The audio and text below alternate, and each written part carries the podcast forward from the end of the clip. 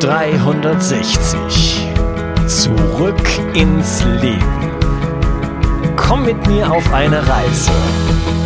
Eine Reise zu mehr Energie und fantastischer Gesundheit. Ich möchte dir das Wissen und den Mut vermitteln, den ich gebraucht hätte, als ich ganz unten war. Dabei will ich dir helfen, wieder richtig in deine Energie zu kommen. Zurück ins Leben. Hallo ihr Lieben und herzlich willkommen zu Bio 360 zurück ins Leben. Das ist der zweite Teil von meinem Interview mit Professor Dr. Michaela Döll und wir reden über ein faszinierendes Thema, nämlich die sekundären Pflanzenstoffe. Das klingt so unbedeutend und tatsächlich handelt es sich hier um ein Thema von größter Tragweite. Hallo Michaela. Hallo Unkas. Ja, wir haben uns im ersten Teil über einige äh, sekundäre Pflanzenstoffe unterhalten. Ähm, hauptsächlich die Polyphenole und noch einige andere und äh, schon mal erwähnt, was die alles so können und das ähm, war ein wirklich sehr, sehr breites Spektrum, was die Polyphenole für unsere Gesundheit tun können. Jetzt ähm, würden wir natürlich gerne mal äh, ja, herausfinden, wo sind denn genau diese ganzen äh, Polyphenole und anderen sekundären Pflanzenstoffe enthalten und wie, äh, wie kommen wir eigentlich dazu? Ja, also diese sekundären Pflanzeninhaltsstoffe, die finden wir äh, leider nicht im Steak oder in der Wurst, sondern in erster Linie in der pflanzlichen Kost sprich also in unseren Lebensmitteln, in Früchten, in Gemüsesorten. Allerdings muss man sagen, ähm, ja, was da so konventionell teilweise von anderen Ländern zu uns gebracht wird, das hat nicht unbedingt dann den Inhalt an diesen sekundären Pflanzeninhaltsstoffen, weil diese äh, Adaptogene, also diese Schutzstoffe von den Pflanzen ja auch primär dann gebildet werden, wenn sie kämpfen müssen. Also wenn sie nicht irgendwie versorgt werden, zum Beispiel mit Pestiziden und äh, mit anderen ähm, Hilfsmöglichkeiten, wie zum Beispiel eben auch, ähm, äh, ja, wie nennt man das, also diese, diese unter Folie gezogene Lebensmittel, ja, die müssen dann auch weniger kämpfen und äh, deswegen gibt es natürlich, was die Konzentration anbelangt, große, große Unterschiede. Also ein Apfel und ein Apfel, das können in Bezug auf sekundäre Pflanzeninhaltsstoffe durchaus zweierlei sein. Ja, ja, wir reden hier oft im Podcast äh, über die ähm, ja, Qualität von Nahrungsmitteln und ich bin da jemand, der wirklich propagiert, ähm, ja, sehr ähm, natürliche Nahrungsmittel zu sich zu nehmen, saisonale und regionale Nahrungsmittel von allerhöchster Qualität. Also da ist meiner Meinung nach Bio das Minimum und ähm, wenn man sich zum Beispiel anguckt, wie in Almeria in Spanien ähm, ja, Zucchinis gezüchtet werden oder Tomaten oder Obst, ähm, da braucht man sich nicht zu wundern, dass in so einer spanischen Zucchini dann nicht mehr viele sekundäre Pflanzenstoffe sind. Ähm, wo ist denn überhaupt Gemüse jetzt so das, das Ding, wo, wo wir die meisten sekundären Pflanzenstoffe überhaupt finden können? Ähm, höchste Qualität äh, gegeben oder sind es doch eher andere Pflanzen? Also es äh, sind schon äh, primär Gemüse und Obstsorten allgemein, aber es gibt die sogenannten Superfoods, ja, die dann besonders reich sind an bestimmten sekundären Pflanzeninhaltsstoffen. Also ich denke jetzt einfach mal an bestimmte Beerenfrüchte, wie zum Beispiel äh, die Acai-Beere oder auch die Heidelbeere oder auch der Granatapfel. Die sind eben besonders reich an Polyphenolen zum Beispiel, ja. Und äh, wenn du dann äh, so ein paar Zitrusfrüchte daneben äh, nimmst in der gleichen Menge, dann äh, enthalten Zitrusfrüchte natürlich auch Polyphenole, aber nicht in der Konzentration pro 100 Gramm beispielsweise, ja, als pro vergleichbare Menge oder pro vergleichbares Gewicht. Und das lässt natürlich manche Lebensmittel ganz besonders interessant erscheinen, wobei man allgemein sagen muss, also unser Teller das wirst du auch in deinen Podcasts, Podcasts wahrscheinlich schon des Öfteren mal äh, empfohlen haben. Bunt sollte es also aussehen. Das heißt also, wir sollten auch Kohl essen, Brokkoli, rote Beete, Möhren. Aber eben auch durchaus spezielle Früchte und spezielle Gemüsesorten, wenn es darum geht, vielleicht einen besonderen Effekt erreichen zu wollen für die Gesundheit. Also sprich, wenn ich einfach äh, vielleicht ein besonderes gesundheitliches Problem habe, dann greife ich dann eben auch zu besonders geeigneten Lebensmitteln. Ja, ähm, könntest du mal ein Beispiel oder ein paar Beispiele dazu nennen? Was wäre so eine gesundheitliche ähm, Situation, wo ich ein bestimmtes Lebensmittel ähm, ja, einsetzen würde? Also wenn ich jetzt zum Beispiel äh, eine Gelenkentzündung hätte, ja, dann würde ich wirklich äh, stark darauf achten, dass ich nicht Lebensmittel zu mir nehme, die diesen Säurebasenhaushalt, der dann sowieso schon in der Schieflage ist bei entzündlichen Prozessen, dass ich den nicht noch irgendwie vermehrt anheize. Also das, da sind zum Beispiel die Fette gefragt, die sekundären Pflanzeninhaltsstoffe aber auch, weil sie eben ähm, besonders äh, entzündungshemmend wirken. Da würde ich also zum Beispiel eine vitalstoffreiche Kost nehmen mit viel Kohl, mit viel Brokkoli, mit Radieschen, mit Salat. Und bei den Fetten würde ich zum Beispiel darauf achten, dass ich nicht die üblichen Fette verzehre. Also da sprechen wir jetzt eben von Fettqualität. Ich würde also jetzt nicht ein Sonnenblumenöl nehmen, ich würde kein Distelöl nehmen, sondern ich würde ein Fett nehmen, das reich ist an Omega-3-Fettsäuren, wie zum Beispiel eben auch das Walnussöl oder das Leinöl. Also du siehst, das ist ein Gesamtkonzept. Da spielen zwar die sekundären Pflanzeninhaltsstoffe eine ganz wichtige Rolle, aber auch die Fette gehören dazu. Die entzündungshemmenden Fette wären in dem Zusammenhang auch wichtig. Und ich kann dann nicht nur von Gemüse leben, sondern ich brauche eben auch geeignete Fette und ich brauche geeignete Kohlenhydrate. Insofern nehme ich hier an der Stelle diese sekundären Pflanzeninhaltsstoffe gerne auch mal in den Gesamtkontext der Ernährung mit hinein. Mhm, ja, äh, natürlich brauchen wir auch Makronährstoffe und zwar von guter Qualität. Ähm, du hattest jetzt diese ganzen ähm, Beeren äh, genannt, wie zum Beispiel die Acai-Beere ich war lange in Brasilien und äh, da ist das so das, die nationale Süßspeise. Ähm, unfassbar lecker. Äh, allerdings auch immer wird mit reichlich Zucker serviert. Aber ähm, wie sieht's denn jetzt mit lokalen Quellen aus? Es kann ja nicht sein, dass wir, ähm, um gesund zu sein, immer irgendwo in den Tropen nach irgendwelchen äh, abgefahrenen Beeren suchen müssen und die dann über äh, massive Transportwege hier hinbekommen müssen. Was haben wir denn so lokal für Möglichkeiten an diese sekundären Pflanzenstoffe zu kommen? Ja, also zunächst einmal finde ich das ganz interessant, Unkas, dass du sagst mit viel Zucker, weil da kommen wir nämlich nochmal auf eine Spezialität der Polyphenole kurz zu sprechen, bevor ich deine Frage beantworte. Mhm. Ähm, Polyphenole wirken auch als Gerbstoffe, die wirken adstringierend. Das heißt, die helfen der Pflanze nochmal, sich vor Bakterien und Viren zu schützen. Und das äh, führt aber auch dazu, weil du gerade Brasilien erwähnt hast, dass zum Beispiel solche Beerenfrüchte überhaupt nicht irgendwie mit Pestiziden behandelt werden müssen, sondern die liefern quasi ihre eigenen Pestizide in Form der hochkonzentrierten Polyphenole gleich mit, was natürlich aber, wenn man die als Lebensmittel verzehren will, dazu führt, dass man sie süßen muss. So viel dazu. Aber natürlich hast du recht, das kann nicht Sinn und Zweck sein, ähm, diese Beerenfrüchte hierher zu transportieren. Als Extrakt sowas zu verwenden, ist schon nochmal ein anderes äh, Ding. Aber als äh, Früchte, die direkt hierher zu transportieren, das halte ich auch für ungut. Ähm, was haben wir hier? Wir haben hier zum Beispiel die Heidelbeeren.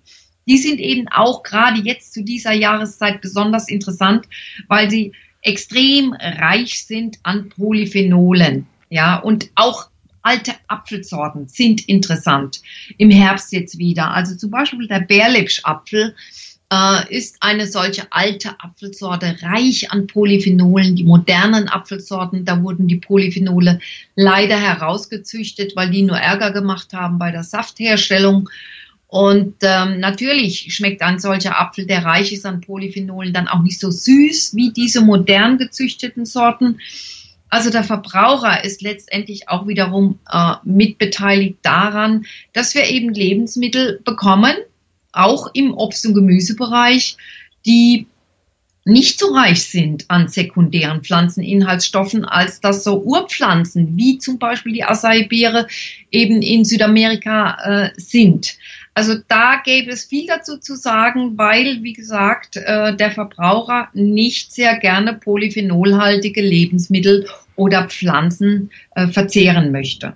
Ja, ja, wir haben uns da wirklich natürlich, wir haben alles weggezüchtet, ne, die ganzen Bitterstoffe und Gerbstoffe. Ähm, kann ich denn an der Farbe von, von einem Obst oder Gemüse erkennen, ob da viele Polyphenole drin sind? Das kann man nicht so ohne weiteres. Ja, Polyphenole wirken zwar manchmal auch farbgebend, das durchaus schon. Im Bereich der Flavonoide kennt man zum Beispiel die Anthocyane, die eben dann auch Früchte und ähm, Gemüsesorten äh, blau oder äh, blau-violett färben. Aber man kann nicht allgemein sagen, äh, wenn etwas blau ist, dann ist es besonders polyphenolhaltig. Das geht so nicht. Also ja, an, okay, an, ich frage, weil du hattest zum Beispiel die Blaubeeren erwähnt, die Heidelbeeren.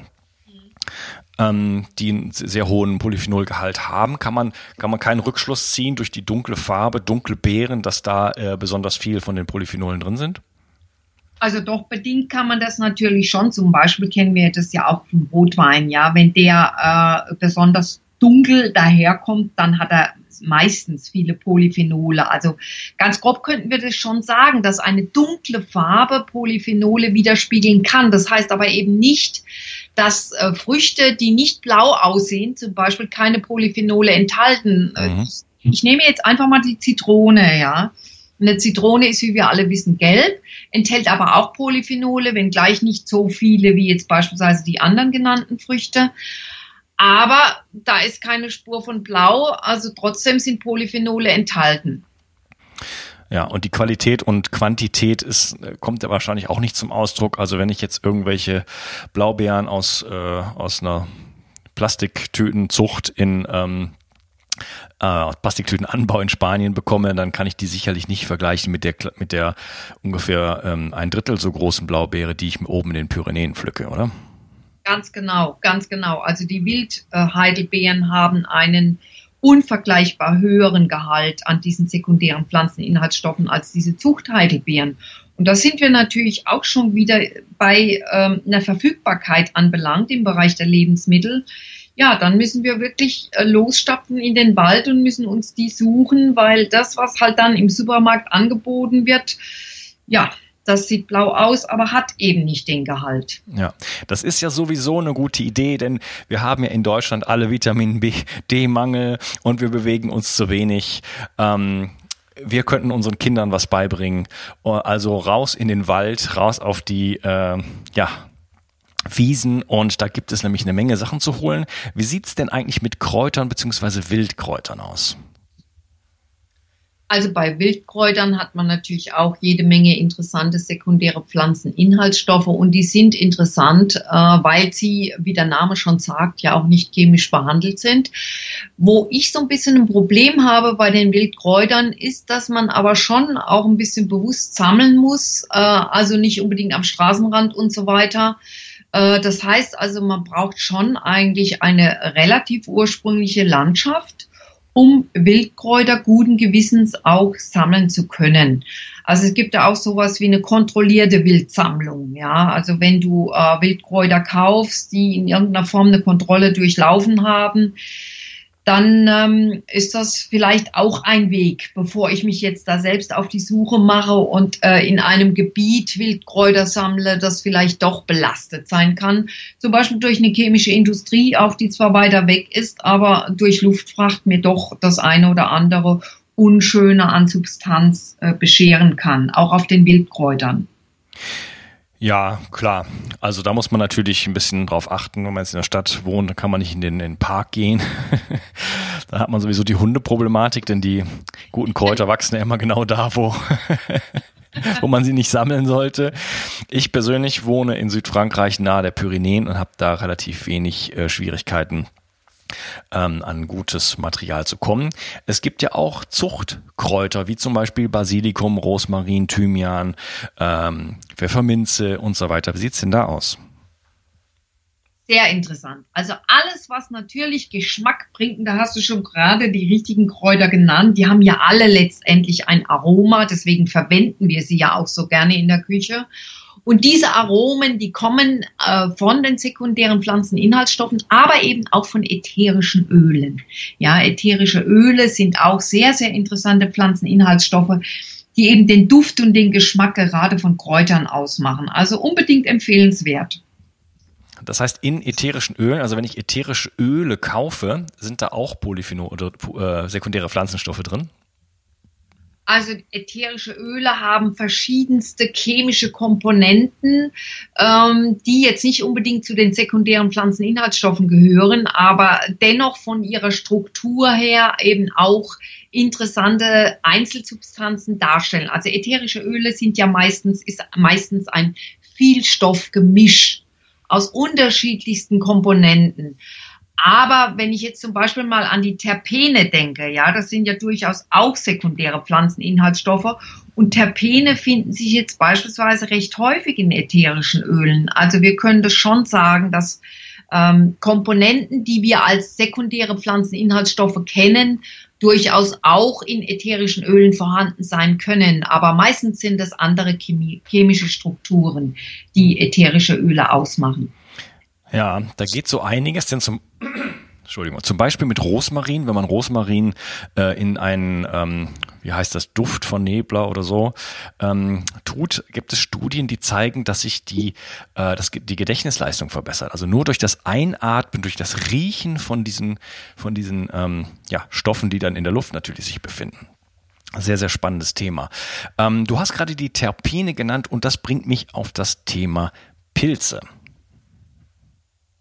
Ja, also du meinst jetzt Vitalpilze oder auch Heilpilze, wie sie genannt werden. Die haben ja auch natürlich jede Menge interessante Pflanzen, äh, Entschuldigung, Pflanzeninhaltsstoffe dürfen wir hier nicht sagen, denn die Pilze bilden im, im, äh, im Pflanzenreich quasi eine eigene Gruppe. Sie gehören ja nicht zu den Pflanzen. Genau. Da müssen wir ganz vorsichtig sein. Aber wie auch immer, also Pilze haben natürlich auch interessante Strukturen, die eine Reihe von oder für eine Reihe von äh, positiven Wirkungen verantwortlich gemacht werden. Ja, und die Terpene, kannst du vielleicht da kurz drauf eingehen, was die Terpene äh, machen? Also ich würde mal sagen, bei Vitalpilzen Unkas sind die Terpene nicht unbedingt das total Interessante. Die Terpene wirken antiinfektiös, okay, sie schützen uns eben auch vor bakteriell oder viral bedingten Infektionen, aber bei den Vitalpilzen sind vor allen Dingen die äh, 1,3, 1,6 Beta-D-Glucane, also eine bestimmte Form von Kohlenhydraten interessant die äh, das Immunsystem ganz extrem unterstützen und ähm, die Vitalpilze natürlich äh, in der Anwendung zum Beispiel auch bei Krebspatienten interessant erscheinen lassen. Mhm, okay, ja. Ähm, es gibt ein riesen Interview zu dem Thema Heilpilze und da gehen wir genau darauf ein, ähm, was da alles ähm, ja, drinsteckt. Das ist ein super spannendes Thema. Ähm, gut, was haben wir noch? Wie sieht's denn aus mit ähm, Getränken? Getränken, also da tue ich mir so ein bisschen schwer, weil ähm, da komme ich jetzt natürlich auf die diversen Fruchtsäfte zu sprechen, ja. Und ähm, die werden manchmal so ein bisschen unkontrolliert konsumiert in unserer Bevölkerung. Ist ja durchaus auch ein sehr kalorienhaltiges Nahrungsmittel, so ein Fruchtsaft. Natürlich sind da sekundäre Pflanzeninhaltsstoffe drin, vor allen Dingen, wenn der Fruchtsaft schonend aus den entsprechenden Früchten gewonnen wurde. Aber wie gesagt, ist durchaus auch ein Kalorienträger und äh, da wir eh so viele übergewichtige Menschen haben, äh, kann ich jetzt nicht empfehlen, jeden Tag zwei oder drei Gläser Fruchtsaft zu trinken. Aber natürlich rein theoretisch, wenn ich äh, von der Menge her sorgfältig damit umgehe, dann kann ich äh, das auch erwähnen. Oder wenn du sagst Getränke, keine Ahnung, ob du auch Smoothies darunter verstehst, ist da zumindest eine Form von Flüssigkeit, die man auch konsumieren kann. Und da wird es dann natürlich schon wieder interessanter, denn Smoothies kann ich natürlich mit ähm, interessanten Gemüsestücken und mit Früchten zubereiten. Und das ist auch eine gute Quelle für sekundäre Pflanzeninhaltsstoffe. Ja, auf äh, Säfte und Smoothies ähm, wollte ich jetzt eigentlich gar nicht hinaus. Säfte sind natürlich äh, auch der Wahnsinn für den Blutzuckerspiegel, muss man einfach mal sagen. Also ein Apfelsaft hat mehr Zucker pro ähm, 100 Milliliter als Coca-Cola und macht auch genau das Gleiche mit dem Blutzucker. Da muss man also sehr, sehr äh, vorsichtig mit sein. Ich wollte hinaus auf so Dinge wie Grüntee, Kaffee äh, oder auch ähm, Kräutertees. Ah ja, also natürlich hast du recht mit diesem Zuckergehalt. Das ist ja auch ein Beitrag, der eben dieses Übergewicht, das ich vorhin angesprochen hatte, begünstigt, Fruchtzucker im Speziellen. So, jetzt zu deiner Frage. Ja, da wird es natürlich interessant, weil der Grüntee ist ja äh, extrem bekannt für seine Epigallocatechin-Galate. Ich spreche das Wort bewusst Haus, weil hört sich jetzt wieder nach einem Chemie-Cocktail an, sind aber eben Naturstoffe und gehören zu den Polyphenolen. Und der Grüntee ist eben insofern eine wahre Polyphenolbombe.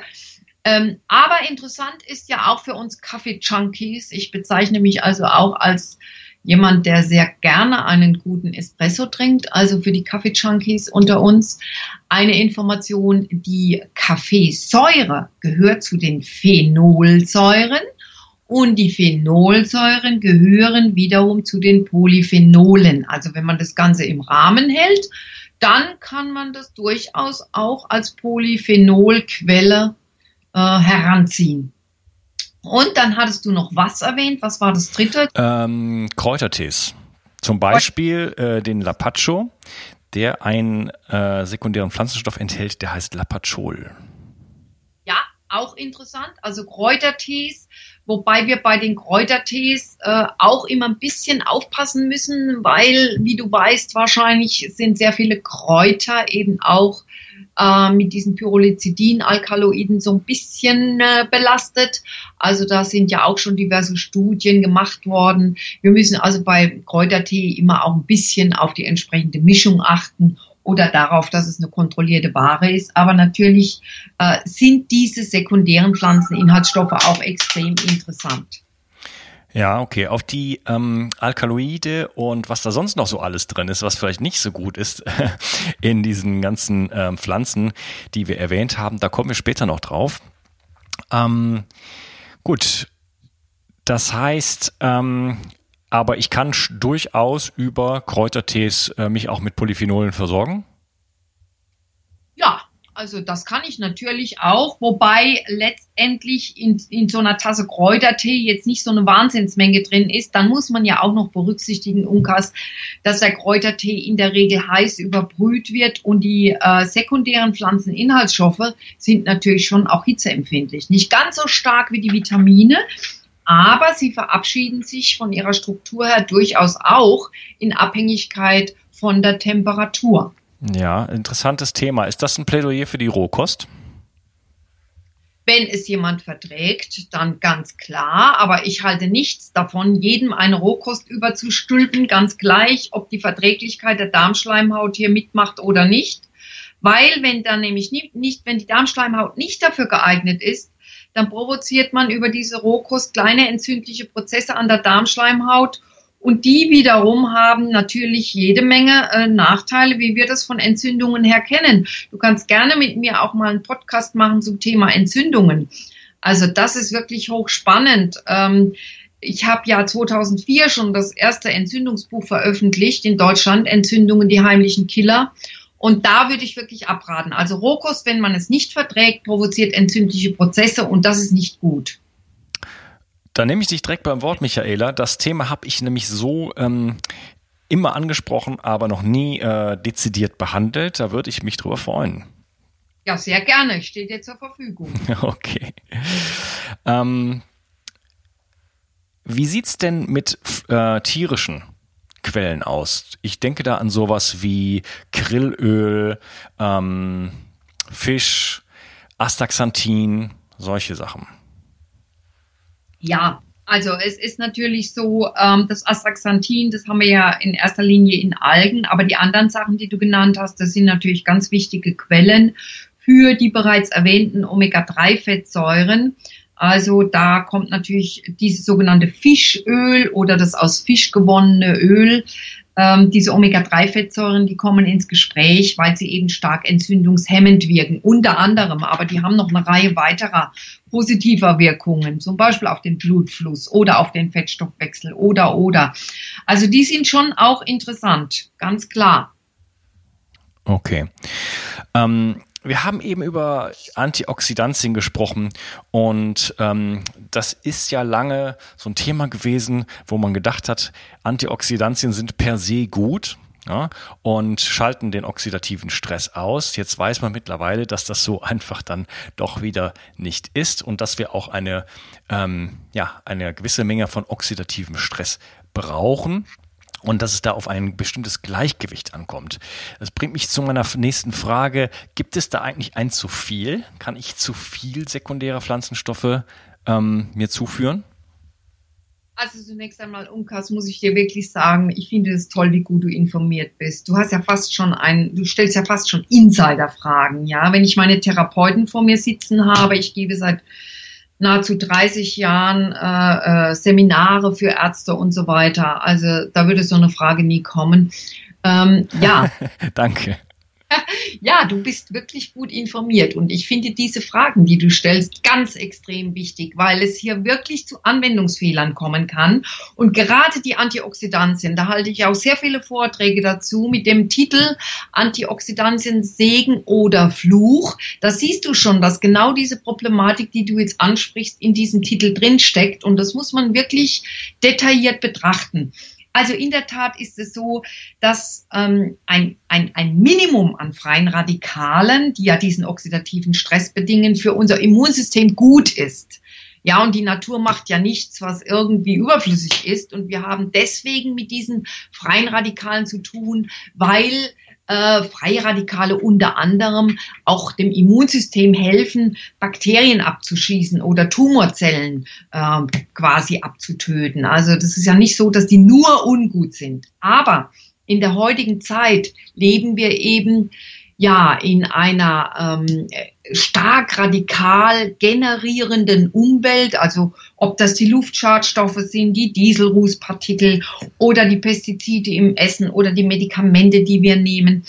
Äh, ganz gleich, alles äh, setzt freie Radikale frei und deswegen haben wir in der Regel mehr freie Radikale in unserem Körper, als jetzt im Rahmen einer gesunden Abwehr noch sinnvoll und physiologisch wäre. Und deswegen haben wir so viel mit diesem oxidativen Stress zu tun. Das führt natürlich dazu, dass man zu dem Schluss kommen muss, wir brauchen vermehrt Antioxidantien, denn, denn das, was du gesagt hast, ist absolut korrekt. Also Antioxidantien und Oxidantien, sprich freie Radikale, sollten sich nach Möglichkeit die Waage halten. Ja, und dann hat man natürlich angefangen, hochdosierte Antioxidantien anzuwenden, zum Beispiel ein hochdosiertes Vitamin E und plötzlich oder ein hochdosiertes Beta-Carotin, das sind ja alles Antioxidantien. Und dann kam man aber plötzlich äh, durch Studien äh, zu dem Ergebnis, dass ähm, hoch konzentrierte einzelne Antioxidantien äh, gar keinen gesundheitsfördernden Effekt entfalten können. Im Gegenteil, eine gewisse Sterblichkeitsrate mit einem bestimmten Gesundheitsproblem sogar erhöhen können. Also beim Vitamin E ging es um Herz-Kreislauf-Problematik. Beim Beta-Carotin in dieser Studie ging es bei Rauchern um die Lungenkrebsproblematik. Ja, und dann äh, kam man äh, natürlich mal wieder zu einem biochemischen Sachverhalt, den man sich eigentlich vorher schon klar machen hätte können, nämlich Antioxidantien wirken in erster Linie im Team. Es sind richtige Teamplayer. Die regenerieren sich wechselseitig, weil nämlich auf der, äh, wenn die nach freien Radikalen Ausschau halten und freie Radikale inaktivieren, dann werden die selbst kurzfristig zu einem freien Radikal, denn sie stellen ihr Elektron zur Verfügung für das freie Radikal oder sie nehmen das freie Radikal vom, äh, Entschuldigung, das Elektron vom freien Radikal auf. Also das heißt, sie haben selbst ein überschüssiges Elektron und das ist äh, die Definition für ein freies Radikal. Das heißt, ein verbrauchtes antioxidatives Molekül muss sofort regeneriert werden. Und das machen dann andere Antioxidantien aus dem Team. Und deswegen ist es absolut nicht empfehlenswert, ein hochdosiertes Vitamin E einzunehmen oder ein hochdosiertes Vitamin E oder äh, Vitamin C oder ein hochdosiertes Beta-Carotin. Also da muss eine ganze Mischung her und so Polyphenole gehören unbedingt auch dazu, weil das ist dann ein großes Reservoir eben auch für Regenerationen. Ich hoffe, ich bin nicht zu ausführlich gewesen. Nee, nee, überhaupt nicht. Ich finde das ganz spannend, weil das ist so, ein, ist so eine typischer, wie soll ich sagen, wir haben das in der Menschheitsgeschichte ja immer wieder, dass wir denken, jetzt haben wir was verstanden und äh, das dann so ähm, mit so einer, wie soll ich das ausdrücken? Wir wenden das dann an, wir glauben, jetzt haben wir die Welt verstanden und machen nur noch das und finden dann irgendwann später heraus, dass das Ganze eingebettet ist in eine, in ein äh, Netz, in ein, in ein natürliches Verhältnis. Und ähm, ja, ich nehme immer das Beispiel, wir können einen Apfel zwar in der Mitte durchschneiden. Wir können ihn aber nicht zusammensetzen. Also ich bin ein großer Befürworter davon, äh, der Natur zu vertrauen und dem Menschen zu misstrauen, denn die Geschichte hat meiner Meinung nach gezeigt, dass wir in der Regel nicht richtig liegen. Da hast du absolut recht. Nächstes Beispiel, vielleicht gerade noch ganz schnell. Ähm, ja, 2001, 2002 hat man das menschliche Genom komplett entschlüsselt und hat gedacht, jetzt, jetzt wissen wir, jede Zelle hat etwa 23.000 23.000 Gene. Und jetzt haben wir wirklich die Möglichkeit, äh, Krebsmedikamente zu entwickeln und äh, gegen die Alterung vorzugehen und, und, und. Tja, 15, 16, 17 Jahre später müssen wir feststellen, dass das natürlich in keinster Weise uns weitergebracht hat. Denn ja, es kommt drauf an, welche von diesen 23.000 Gene aktiv sind und welche verschlossen sind. Also das ist nur ein weiteres Beispiel dafür, äh, dass das genauso ist, wie du das eben beschrieben hast. Ja, genau. Du sprichst die sogenannte Epigenetik an und ähm, auch da wirken ja die sekundäre auf die sekundären Pflanzenstoffe haben ja einen Effekt auf unsere Epigenetik. Vielleicht kannst du, das ist zwar jetzt ein, ein tiefer äh, ähm, Hasenbau, in dem wir uns da begeben könnten, aber vielleicht kannst du in zwei, drei Sätzen das mal so kurz das grobe, äh, grobe Konzept erklären.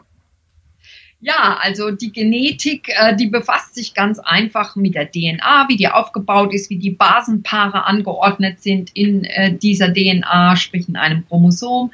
Und ähm, inzwischen weiß man aber, dass das alleine noch gar nichts aussagt, sondern wichtig ist, äh, welche Strecken, welche Sequenzen dieser Basenpaare sind denn aktiv und welche sind verschlossen. Das ist diese Genregulation, das ist diese Epi Genetik, Zusatzgenetik, wie man es auch nennt.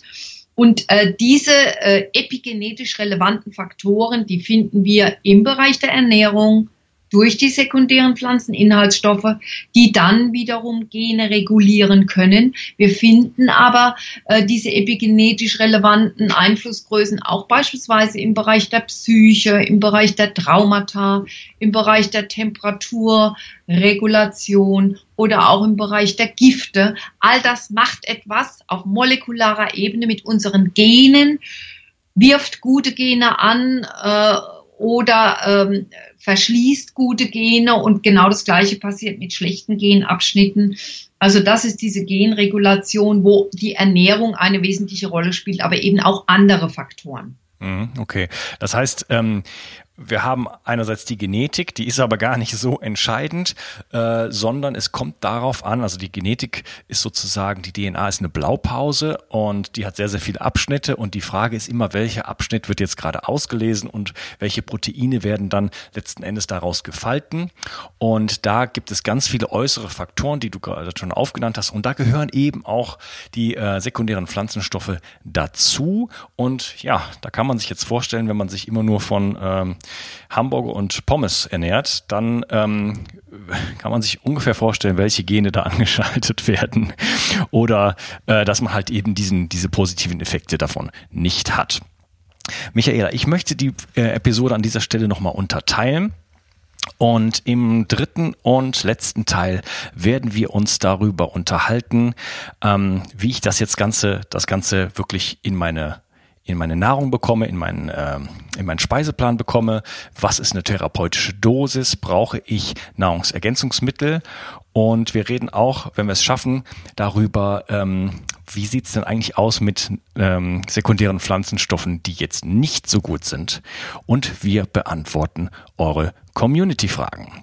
Ich danke dir erstmal für diesen Teil, Michaela, und bis gleich. Tschüss. Gerne. Ich möchte dir etwas schenken.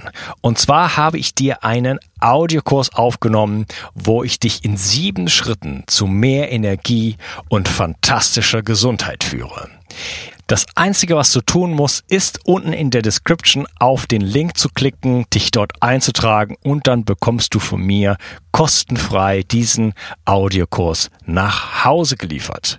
Wenn du das Gefühl hast, dass ich heute deinen Tag ein bisschen schöner gemacht habe, dann möchte ich dich einladen, auch meinen Tag etwas zu verschönern und auf iTunes zu gehen und für mich dort eine 5-Sterne-Bewertung und eine Rezension zu hinterlassen. Da würde ich mich riesig freuen und ich wünsche dir einen wunderschönen Tag. Bis dann, dein Onkas. Ciao.